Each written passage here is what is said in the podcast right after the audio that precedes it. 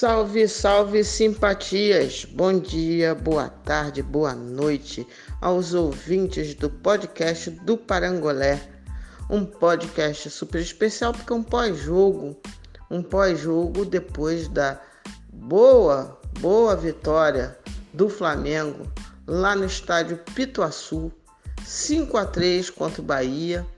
Então, assim, estamos melhorando, estamos avançando e na tabela subindo. Já estamos numa colocação bastante digna e vamos melhorar cada vez mais. E para fazer esse super pós-jogo, um jogo que talvez possa marcar muita coisa na nossa trajetória 2020, estou trazendo um super menino que eu descobri no Twitter e vi que o cara conhece, o cara sabe, tá sacando muito do que está acontecendo dentro das quatro linhas. Mais um menino da safra dos nossos comentaristas de rede social, um menino que, se Deus quiser, vai trilhar um caminho muito bacana, porque pelo visto ele gosta muito do que ele faz. Então estou trazendo hoje para o pós-jogo João Holanda tudo bem dentro do possível, meu amigo? Prazer te receber aqui no meu cantinho do podcast do Parangolé. Tudo ótimo, Lilian, não teria como ser diferente, ainda mais depois de uma vitória como essa de ontem, do jeito que foi, mostrando vários aspectos que a gente provavelmente vai ver se repetir muito ao longo da temporada, vários mecanismos e tudo mais que a gente vai discorrer sobre aqui no pós-jogo.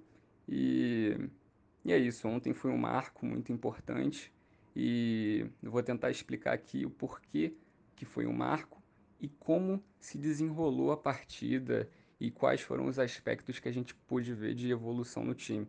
Então, é isso aí, espero que a gente possa fazer uma resenha super bacana sobre o que aconteceu ontem.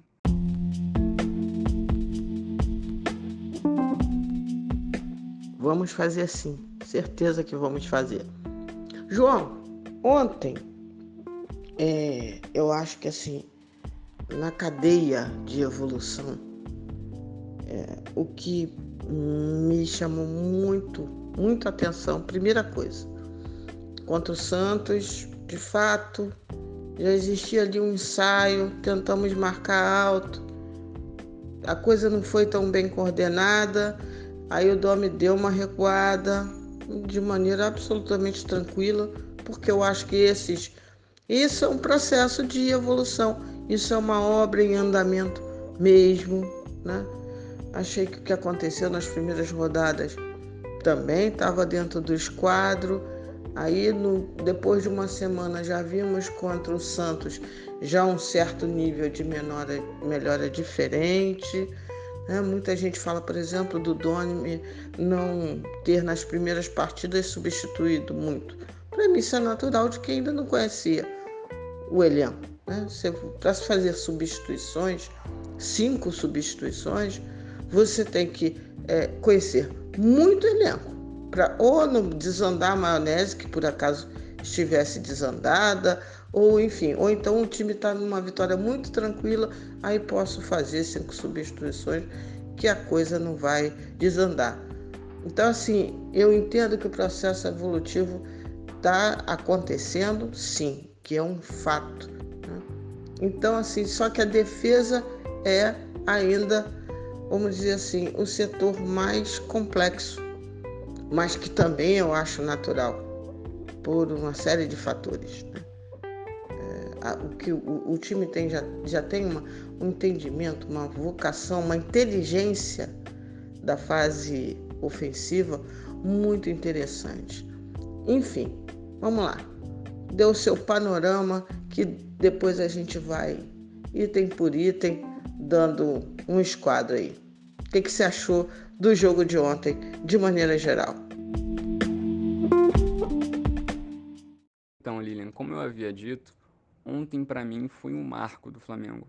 Foi um marco evolutivo do time.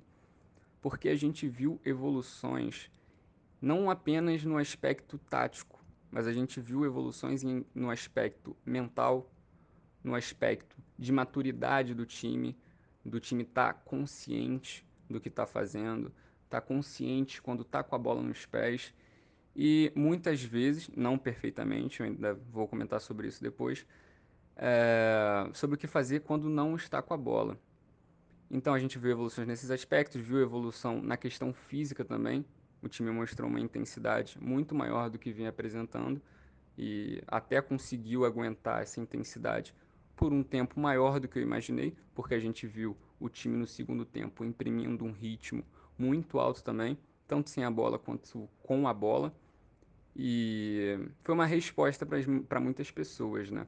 Porque a gente via muitas pessoas falando que não, não estava vendo uma evolução no time e, e tudo mais, mas assim, algo que eu gosto muito de falar é que não é porque você não viu algo que ele não aconteceu.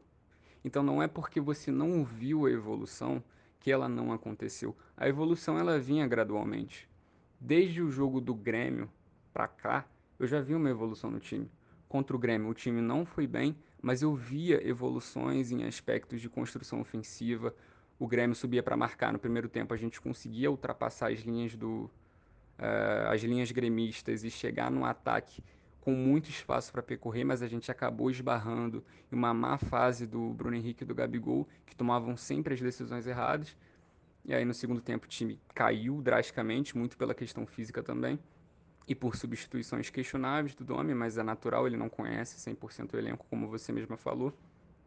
E contra o Botafogo, consegui ver mais uma evolução, principalmente de novo na questão da construção ofensiva, o time se posicionando de forma melhor, é, sabendo como avançar em campo, mas de novo esbarrava em decisões técnicas erradas de jogadores quando tinha um jogador livre no corredor central, o jogador não passava a bola, ou quando passava, passava errado, e aí o time vinha sofrendo muito. Mas assim, eu consegui ver uma evolução nos jogos.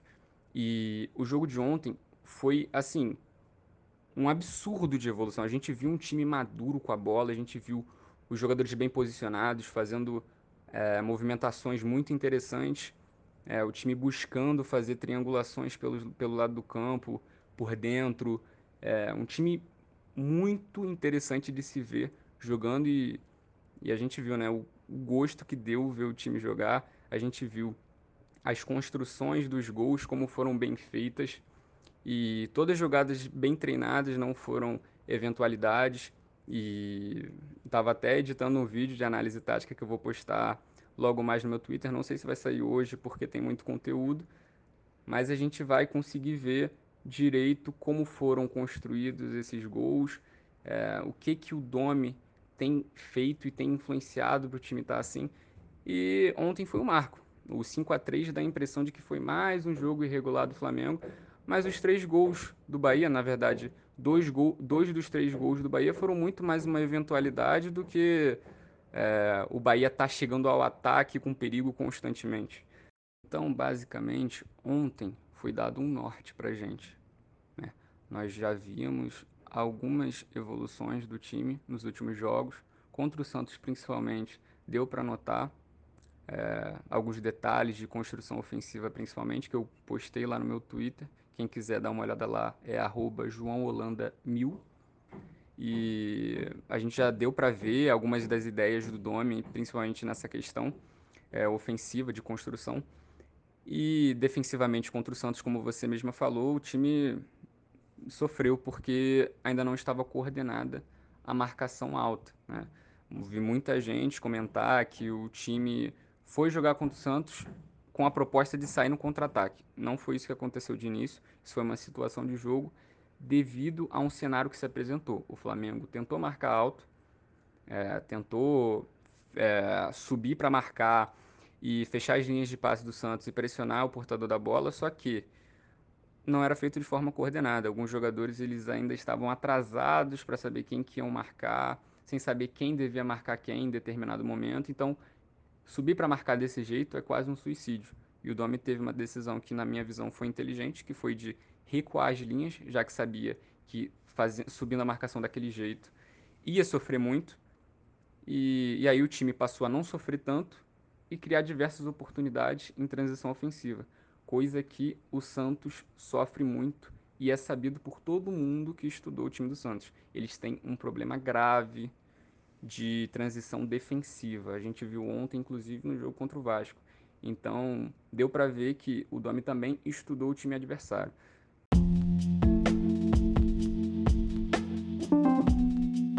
João, uma coisa que para mim ficou ontem, mais até do que no jogo contra o Santos, mas ontem para mim ficou um pouco mais claro a mudança da, da, da, das funções e da própria posição do Arrascaeta no time. Isso me chamou, talvez, em termos de, de, de mudança de jogador, assim, do que o jogador fazia, para mim o Arrascaeta ficou é a coisa mais evidente de mudança. Que ele pegava no tempo de, de, de JJ, vamos assim dizer, ele tem ele e ainda não peguei mapa de calor, você possivelmente já pegou, já analisou, enfim. Ao compassar da, da temporada com o JJ, ficou claro que o, o Arrascaeta era da esquerda para o centro, da esquerda para o centro, mas muito numa faixa sem tanta mobilidade assim. E, e ontem eu achei que aí quando ele se infiltrava, aí o Bruno Henrique fazia mais, entrava um pouco mais para dentro, fazia um pouco mais a, a, a tal da famosa dupla. É, Bruno Henrique, Gabigol, enfim, me corrija tudo se eu estiver errada, tá? Se eu estiver malucando. Mas ontem eu achei o Arrasca com uma posição muito mais livre e de fato muito mais próximo da, do meio de campo ali, na entrada da grande área, aquela área ali mais povoada por Arrascaeta. E aí vi uma entrevista do Domi, o pós-jogo, né, a coletiva dele, ele falando que vê Arrascaeta como ele jogando ali atrás do, do centroavante, uma boa possibilidade de Arrascaeta estar jogando. É, eu acho essa mudança muito interessante, muito boa. E é, na fase defensiva fica muito mais claro 4-3-3. Mas na fase ofensiva, sem se preocupar com o número exatamente, mas com o, o balé ali dos jogadores, já se vê uma coisa mais ligada ao posicional. Então imagino quando eles tiverem muito mais entrosamento, essa coisa do, dos passes rápidos, do, do tocar do, de primeira, uh, do rondo, é, ser muito mais evidente, porque cada um vai saber que naquele, em determinado espaço, vai ter um companheiro para jogar a bola. Né? E, e, e a busca de Arrascaeta em, para espaços vazios naquele meio e ele pode meter aqueles deliciosos passes dele. Enfim, eu acho que a Rascaeta vai vai ter um outro tipo de brilho nessa temporada. Tô, tô achando que vai inclusive melhorar a importância e, e a fluidez do jogo dele. O que, que você acha? Olha, Lilian, gostei muito do que você falou no final, que conforme o tempo for passando, os jogadores vão saber que naquele espaço vai ter algum jogador ali posicionado. E é exatamente sobre isso que é o jogo posicional. O jogo posicional não é jogadores ficarem estáticos em suas posições e, e a bola chegar até eles. Não é simplesmente isso. O jogo posicional diz muito sobre ocupação de espaços, que determinados espaços eles devem ser ocupados. Então, isso independente de qual jogador esteja ocupando aquele espaço. Então, a gente viu ontem uma troca de posições, a gente já chegou a ver o Pedro Rocha na direita, o Everton Ribeiro pelo meio, o Arrascaeta pela esquerda.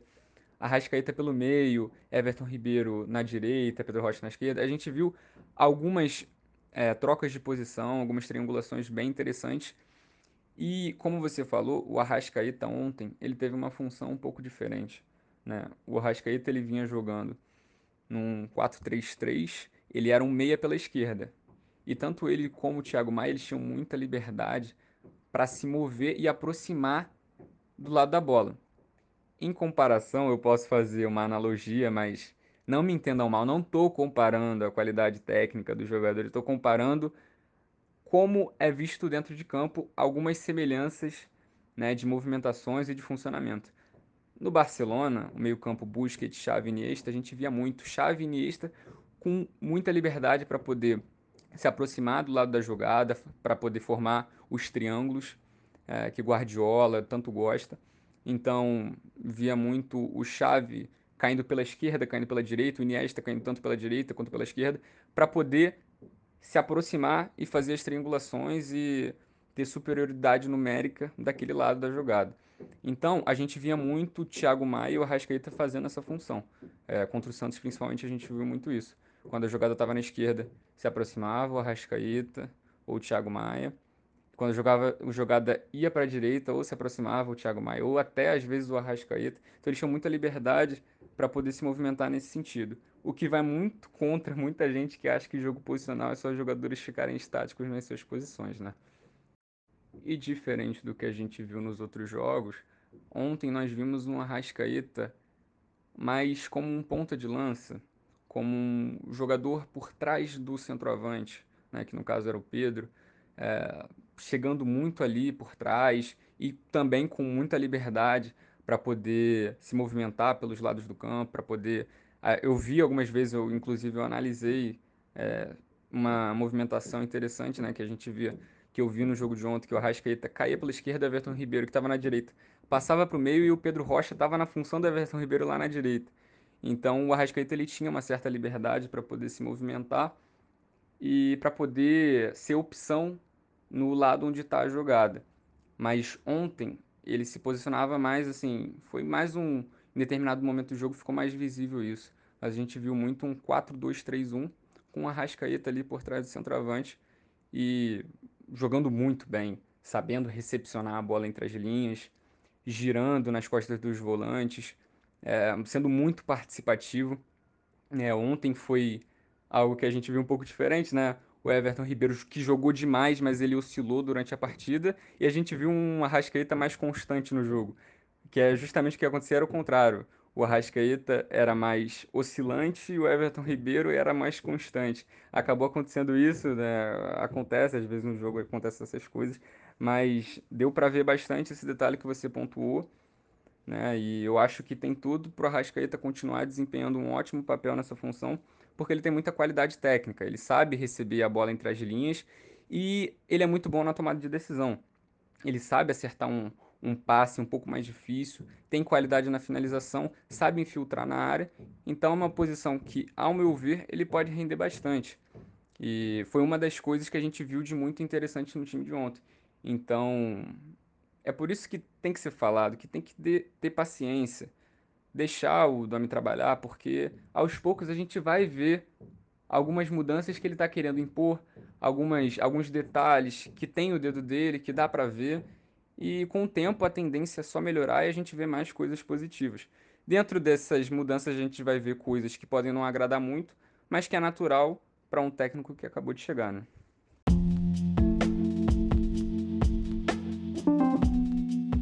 Perfeito.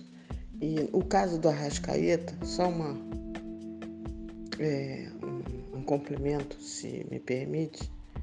Eu acho que ele é o tipo do, jo do, do jogador que ele precisa receber muita bola. Porque eh, se fala sempre da, de que às vezes parece que o Arrasca desliga um pouco e, enfim, tem uma certa. É, talvez nesse novo estilo e nessa nova posição e nessa nova função, ele tenha que necessariamente receber mais a bola. A bola vai passar mais por ele. E eu acho que isso, inclusive, pode fazer muito bem em termos de foco no próprio jogo. Então, eu acredito nisso daí. É, João, uma curiosidade que eu tenho. É, ano passado, nosso sistema defensivo é, corria riscos, óbvio, pelo estilo de jogo, mas que na maior parte das vezes resolvia muito bem, até pela excelente capacidade de de entender, de ler o jogo, de posicionamento e mesmo de, de passe de Pablo Mari. que se não contra um não, não, não tinha ali o seu forte principal, mas nesses outros aspectos ele andava muito bem. Flamengo contratou Gustavo Henrique e Léo Pereira, tem Tuller, tem Rodrigo Caio. Me parece que está mais ou menos evidente que ele que, que Domi pretende só trocar assim posição por lado por lado. Rodrigo Caio não pode jogar, entra Matheus Tuller e do outro lado temos Léo e, e, Gustavo. E me parece que ele está prioritariamente é, vai buscar o Léo. Mas é só, obviamente, achismo. É, é possível, é possível. Ontem eu já vi o Léo um pouco melhor e óbvio um zagueiro dentro de um sistema de defesa que funcione, ele vai estar muito menos exposto do que num sistema de defesa que não funcione. O zagueiro em si, ele não é o sistema de defesa, ele faz parte. E pelas características, parece que Domi, né? Domi também joga alto. Você acha que vai conseguir, que nós vamos conseguir com o Léo e com o Gustavo Henrique, já que o, sistema, o, o elenco vai ser bem rodado, você acha que, que eles vão conseguir, aos poucos, melhorar a sua performance? Eu vi Léo Pereira ontem um pouco melhor já do que nos outros, nos outros jogos da temporada. Se bobear, vai ser o, o, o jogo que eu tenha visto o Léo menos afobado. Será que Podemos acreditar? Olha, Lilian, gostei muito desse ponto que você levantou, porque eu concordo contigo. Ontem foi um jogo do Léo Pereira que eu vi ele muito mais seguro em vários sentidos. Né? Algo que ele melhorou bastante nesse jogo, que deu para ver, é o jogo aéreo. Eu vi ele pecando muito no jogo aéreo, não sei a, a estatística de aproveitamento certa de como ele vinha sendo antes, mas eu sei que ele vinha perdendo vários duelos aéreos. E ontem, eu acho que ele ganhou quase todas. Não dei olhada nessa estatística também, mas eu acho que ele ganhou quase todas. O, o Bahia é, era forçado a dar o chutão, porque o Flamengo marcava alto, ou porque depois que perdia a bola já pressionava para recuperar. E aí eles eram obrigados a tentar uma ligação direta. E aí, tanto o Rodrigo Caio como o Léo Pereira eles estavam ali nessa situação justamente para poder ganhar a primeira bola. E eu vi tanto o Rodrigo Caio quanto o Léo Pereira ganharem a grande maioria das primeiras bolas, se não todas, né? porque eles realmente foram muito bem nesse quesito. E o Léo Pereira, além né, dessa questão da bola aérea, que eu vi uma evolução muito grande no, nesse último jogo, eu vi também ele mais seguro com a bola nos pés, é, fazendo gestos técnicos né, na hora de dar um passe, porque você pode dar um passe para um jogador de várias formas. Você pode dar um, passe um pouco atrás, o que vai atrasar o jogo. Você pode dar o passe né, é, 100% reto para o jogador, né, ele vai, é, vai receber a bola muito bem. Ou você pode dar a bola um pouco na frente para o jogador conseguir desenrolar a jogada de forma melhor. E eu achei que os gestos técnicos dele na hora de passar a bola estavam muito melhores. Então deu para ver sim uma certa evolução dele nesse último jogo e, e foi importante até para ele, porque eu vi ele muito inseguro, é, me parecia que estava com pouca confiança. É, eu fui ver uma vez, o, acho que foi contra o Botafogo, se eu não me engano, o aproveitamento dele em duelos pelo chão. De sete duelos ele perdeu seis, ele só ganhou um. Então é algo que ele está tendo muita dificuldade, principalmente agora com o nome em que os zagueiros eles são muito mais usados na hora de você fazer a pressão pós-perda. Muitas vezes você vê o zagueiro subindo para poder pressionar o atacante para impedir que ele consiga receber a bola com condições de girar o corpo e pegar toda a defesa do Flamengo aberta com o campo para poder pensar e tomar as decisões. Então, assim que o jogador, o atacante recebe a bola, o zagueiro ele já é orientado para poder chegar por trás pressionando. E o Léo Pereira estava pecando muito nisso, porque ou ele fazia falta ou o zagueiro ou o atacante conseguia girar é, em cima dele. Então, ele vinha pecando muito nisso. Achei que ele melhorou no jogo de ontem. É, até também não foi tão acionado nesse sentido. Quem mais foi acionado foi o Rodrigo Caio, que foi muito bem. Mas assim, senti uma evolução também. E é um, é um processo que, assim, é de adaptação também. Com o Jorge Jesus ele já não vinha bem, né? mesmo com mecanismos de defesa, principalmente da última linha, bem diferentes. Né? O Jorge Jesus não usava tanto o zagueiro assim para sair, para caçar. É, e aí o, o Pablo Mari ele tinha, ele ficava um pouco resguarnecido porque ele tinha uma proteção muito boa para justamente porque no mano a mano, pelo fato dele ser um pouco lento, ele poderia levar pior no jogador velocista. A gente viu isso algumas vezes, né? Contra o Anthony no 0 a 0 no São Paulo, o Anthony é, quase fez um gol em cima dele, né? Levou a melhor sobre ele contra o, o Grêmio, se eu não me engano, também. Enfim, é, não na Libertadores, mas no Campeonato Brasileiro, um jogo que eu acho que foi 3 a 1 ele também não foi muito bem nesse quesito, é, contra o Vasco também, então ele não é um zagueiro, ele não era um zagueiro rápido, então ele tinha dificuldade nessa questão e o sistema defensivo do Flamengo ajudava muito ele. O Léo Pereira tem uma característica diferente do, do Pablo Mari, porque o Pablo Mari, é, eu acho até que se encaixaria melhor nesse sistema do Domi, porque o Pablo Mari ele tem uma facilidade maior de disputar fisicamente com o atacante, uma imposição física melhor. O Léo Pereira, ele é, dá para perceber que ele é meio franzino, ele não tem muito essa característica, mas me parece ter evoluído. Vamos ver se ele vai continuar com essa evolução ou se vai demonstrar ainda as mesmas inseguranças que ele vinha demonstrando. E assim, em relação a um possível desempenho de tanto do Gustavo Henrique com o Léo Pereira, né, projetando como eles podem se adaptar a esse estilo, acho que é natural que eles tenham dificuldade nesse início, porque essa ideia de jogo do Domi depende muito de uma pressão pós-perda muito bem ajustada, porque pelo que eu vi dele no New York City, é, ele não, não sabe muito bem defender a última linha quando ela está exposta. Algo que o Jorge Jesus sabia fazer muito bem. Então, depende muito da pressão pós-perda estar tá ajustada e os zagueiros participam dessa pressão pós-perda. Então, muitas vezes eles têm que entrar no embate com o atacante. Eu acho que nesse sentido o Gustavo Henrique é melhor, e até pelas características, do que o Léo Pereira. É, mas na questão da saída de bola, eu vejo o Léo Pereira à frente do Gustavo Henrique, é, até por ser canhoto, né? Então o lado dele acaba sendo. É, ele acaba tendo a orientação corporal correta para achar um passe quando estiver pressionado, ou coisa do tipo. É muito melhor ter um zagueiro canhoto pela esquerda e um destro pela direita. E então acho que pode ser de jogo para jogo um jogo que vai ter um pouco mais de embate físico com um atacante, pode optar pelo Gustavo Henrique. Mas assim, a questão é que os dois vão sofrer um pouco nesse início, porque, como eu falei, quando a pressão pós-perda não está ajustada, a última linha ela vai ser testada. Ela vai ser testada porque o time vai conseguir transitar o ataque. E aí eles vão ter que correr para trás.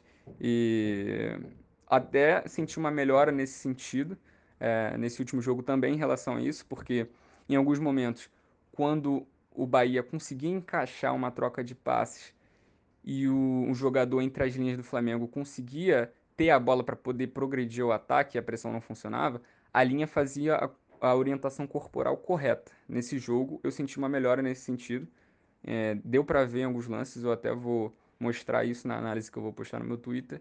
É, mas assim, ainda longe do ideal e é natural que esteja.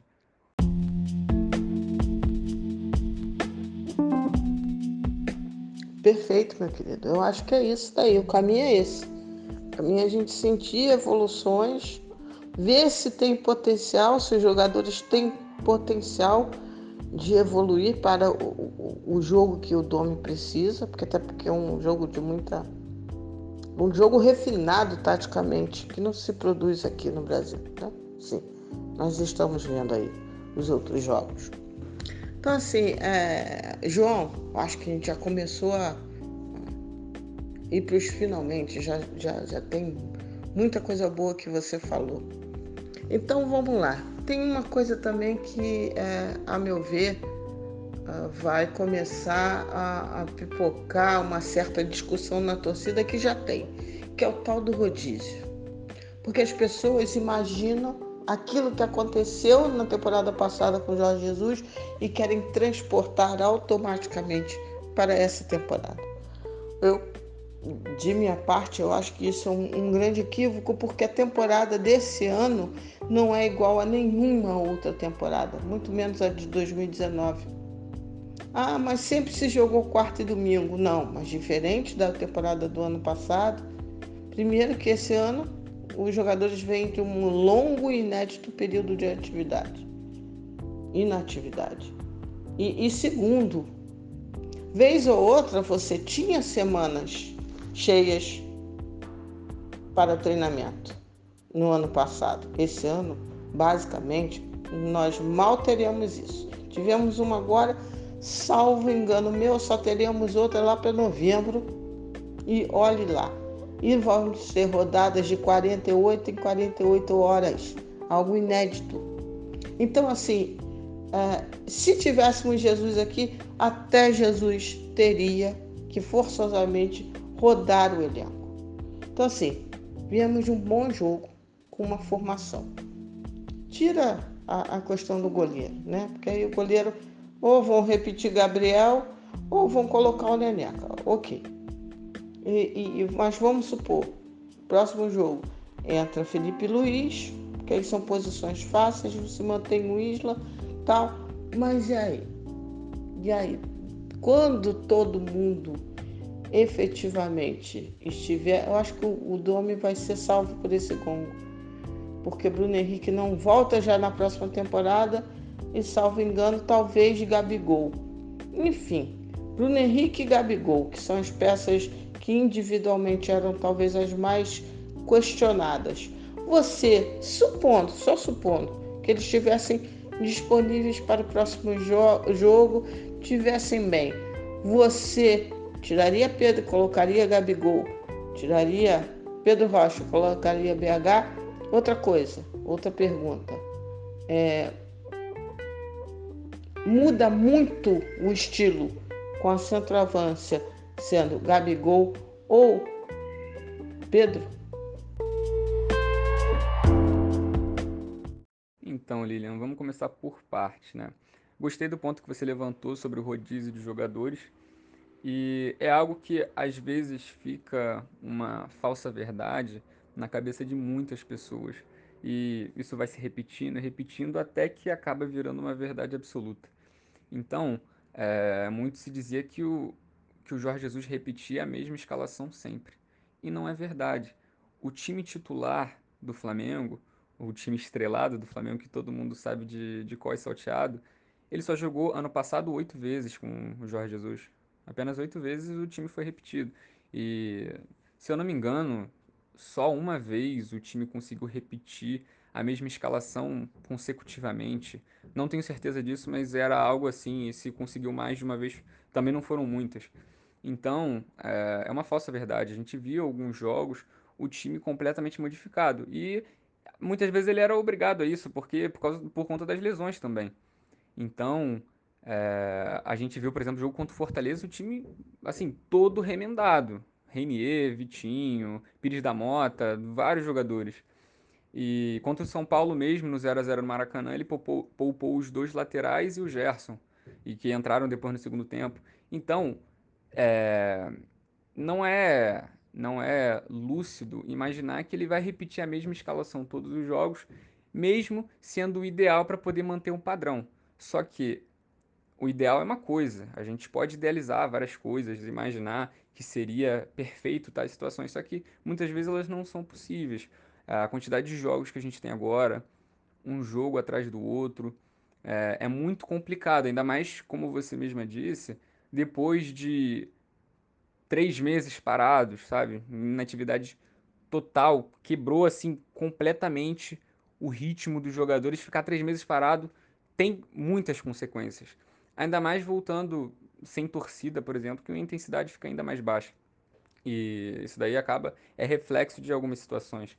Então, é um contexto completamente diferente. E mesmo com aquele contexto, o Jorge Jesus já não repetiu o mesmo time sempre. Então, acho que é super natural que ele faça o rodízio, tanto por questões físicas quanto pensando no adversário. Porque muitas vezes é, o técnico ele tem uma ideia de jogo para aquele jogo específico e determinado jogador vai desempenhar melhor aquela função. é, para poder fazer o que ele quer. Então, é muito comum isso na Europa, inclusive. Por exemplo, vamos pegar o jogo contra o Santos. Muita gente questionou a, a reserva do Everton Ribeiro, o fato do Everton Ribeiro ter ficado no banco. Aí já começaram aquelas discussões. Ah, o Domi não vê o Everton Ribeiro e o Arrascaeta jogando juntos. Só que ninguém procurou entender o que, que aconteceu no jogo contra o Santos. Por que, que o Everton Ribeiro foi para o banco?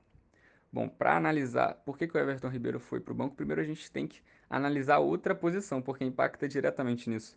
A gente viu que o Isla ele não tinha condições de jogar 90 minutos, até porque ele estava em atividade por cinco meses, sem jogar uma partida.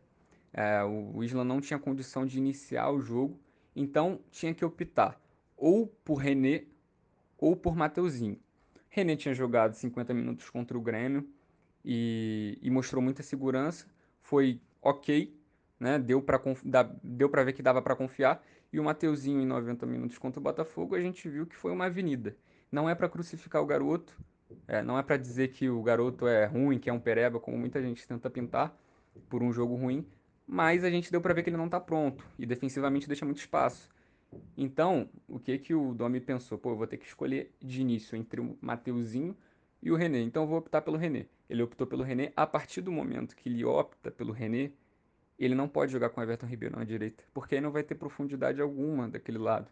Porque você vai ter um lateral direito canhoto na direita, ou seja, ele vai tender muito a centralizar as jogadas, e você tem um, um ponta direita canhoto também, que vai centralizar muito as jogadas, que é a característica do Everton Ribeiro.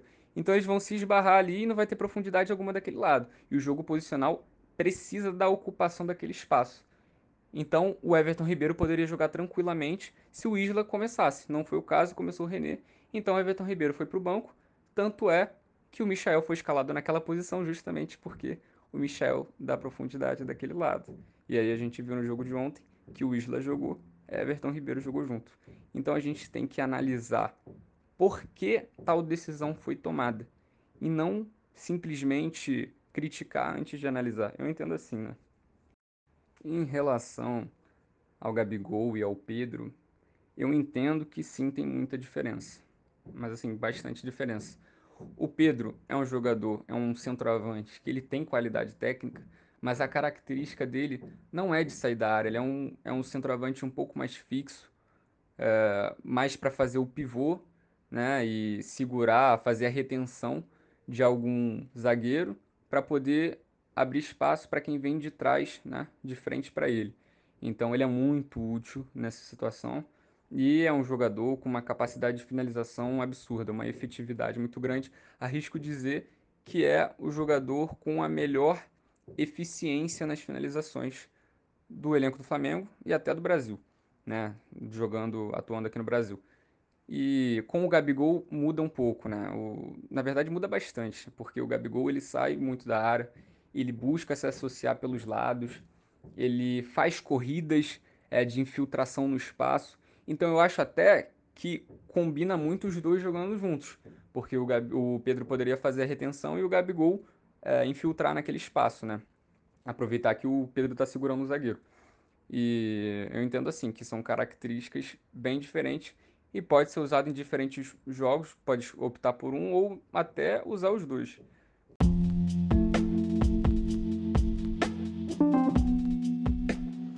Perfeito, meu amigo.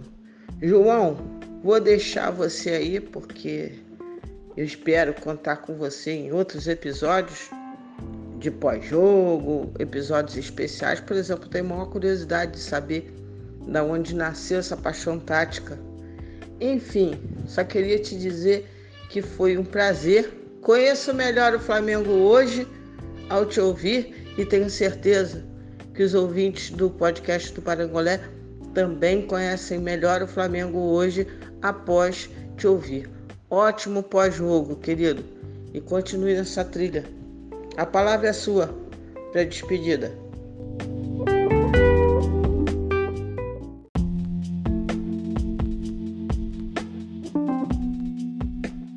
obrigado, Lilian. É sempre bom poder falar sobre Flamengo, sobre futebol, ainda mais com uma pessoa tão lúcida como você. e poder tentar transmitir um pouco do que eu aprendi é, recentemente e aprender junto também, lógico. É, aprendo demais, estou aprendendo muito e busco sempre evoluir e aprender cada vez mais. Então, foi ótimo poder falar sobre o que aconteceu no jogo de ontem. Repito, eu acredito que tenha sido um marco para o Flamengo. A gente viu um time muito mais consciente do que fazer, sabendo o que fazer dentro de campo e tendo assimilado um pouco mais as ideias do Domi. Vamos continuar acompanhando aí na expectativa de ver uma evolução maior nos próximos jogos, mas é preciso entender que há a possibilidade de haver oscilações e que naturalmente é, elas são normais, entendeu? Então pode acabar acontecendo. Então é isso. Muito obrigado. Espero ter agregado bastante aí nesse debate. Saudações rubro-negras.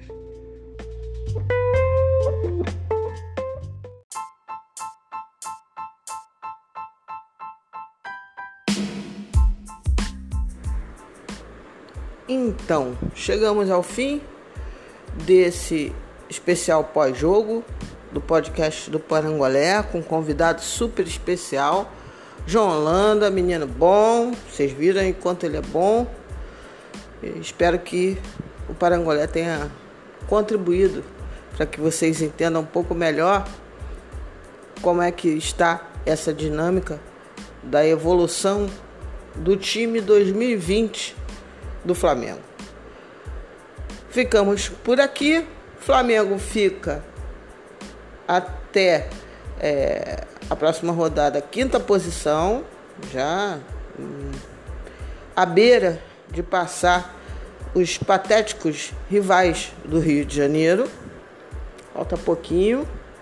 E projeto que, se tudo continuar nesse, nesse, nesse processo evolutivo, em algumas rodadas já estaremos mordendo lá a liderança de quem quer que seja que esteja ocupando momentaneamente. Creio que até será internacional. Só palpite. Né? O time já se representou hoje e amanhã um café com as notícias atualizadas do nosso Mengão. Tá legal? E fica sempre a minha mensagem final. Cuide-se e cuidem-se. É importante isso. Saudações rubro-negras para a magnética mais bela do universo. Aqui direto da capital da nação. Axé para quem é de axé, amém para quem é de amém, aleluia para quem é de aleluia, shalom para quem é de shalom. De minha parte, namastê para geral, um namastê muito especial para você, Fernanda. A vida, a vida ela é o bem mais precioso que temos. Estou aqui, não se esqueça disso. Beijo para todo mundo. Até amanhã. Até a próxima.